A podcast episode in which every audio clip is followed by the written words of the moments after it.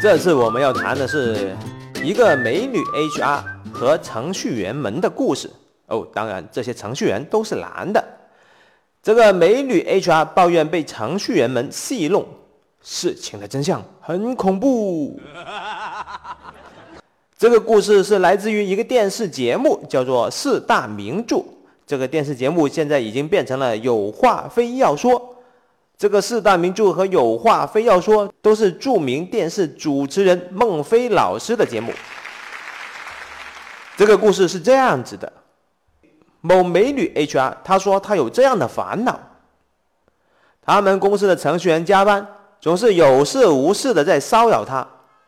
有一天，她正在睡觉，程序员一个电话打过来，说他们要吃夜宵。这个美女 HR 就说。你们自己去买就可以了。现在有这么多点餐软件，干嘛非要我老远跑过来呢？但是这些程序员就偏要这个美女 HR 过来。还有一次，程序员说他们非常的郁闷，没有工作激情，要求这个美女 HR 给他们跳舞。如果你不跳，你就找另外一个美女过来跳舞。简单来说，那就是。程序员们经常要加班，但是这些程序员们总是有事无事的拉这个美女 HR 下水，让她提供各种并不是必须的服务。公司的老板对此听之任之，纵容和姑息了程序员的做法。请问这个烦恼是否成立呢？在节目现场需要现场观众投票。这个烦恼是否成立？票数超过一半，烦恼才成立。我也不记得到底这个烦恼成立还是不成立了。你现在可以暂停一下，思考一下，你认为这一位美女 HR 的烦恼是否成立呢？嗯。程序员和老板也参加了这个节目。接下来我们就来看一下各方的观点。这位美女 HR 她的主要观点是两点。第一点，他被迫的没有意义的加班，以及被程序员耍弄。第二点，那就是老板姑息程序员的做法。程序员们的理由也相当的给力。他说他们加班非常的辛苦，每天要工作很长的时间，他们需要鼓励。诶，难道这位美女 HR 就是传说中的程序员鼓励师？老板并没有批评程序员的做法，也没有赞同美女 HR 的观点，他只是很笼统的、很高大上的说：“呃，公司正处在初创业阶段，市场竞争非常的激烈，我们必须不断的升级我们的版本，改善我们的系统。”妈。我来谈谈我的看法吧。对于这一位美女 HR，我能说你很傻很天真吗？整个事情的罪魁祸首很明显就是你的老板，而不是程序员。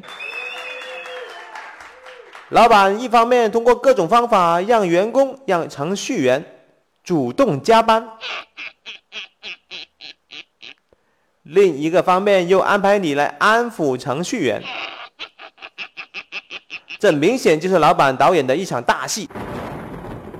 给你带来麻烦的根本就不是程序员，而是你的老板。但话又说回来了，你难道不知道罪魁祸首就是你的老板吗？你为什么不能正面的去反抗呢？嗯，这个时候我们要思考一下。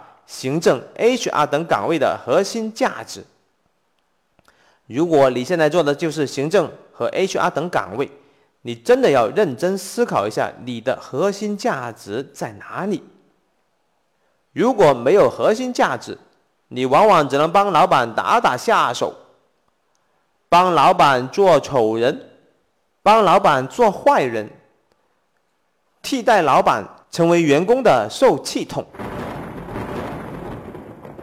接下来我要讲一下这些程序员，老兄，你们这些大老爷们有本事直接反抗老板，欺负小姑娘不是男人该干的事情。嗯，你们真正讨厌的事情就是老板让你们加班。难道你们不知道罪魁祸首就是你们的老板吗？不过呢，据说已经有不少程序员离职了，剩下的都是跑不掉的。呃，这个怎么说好了？有本事的都已经跳槽了。而剩下的这些，只有欺负小姑娘的本事。最后，我想谈一下对老板的看法。老板，你就不要这么不要脸，不要这么虚伪了吧，好不好？不要再说什么公司处在创业阶段，大家要以公司利益为重，这样的屁话、废话。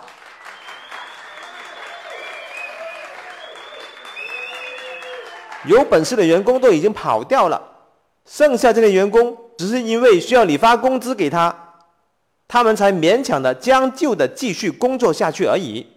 嗯，我说过很多次了，加班有毒。